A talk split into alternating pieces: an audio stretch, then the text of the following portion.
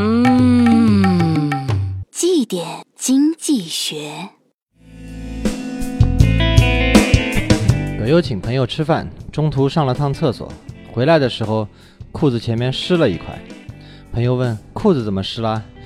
葛优回答说：“哎，那经常的。”朋友不解，葛优说：“经常是上厕所的时候，旁边的人突然转过身来，大叫一声：‘哎，这不是葛优吗？’然后，然后我每次都会被吓得一哆嗦，所以就湿了喽。”投资对准方向，选对标的固然重要。但在投资的过程中，也要学会如何避免黑天鹅事件给自己造成的伤害。东南亚海啸、九幺幺事件、日本的大地震、英国的公投脱欧，统统都是黑天鹅事件。哦，对了，昨天银监会拟加强银行理财业务监管的消息一出，股市立马应声大跌。同样也是，合理运用投资组合策略，或许能帮你有效减少这类风险。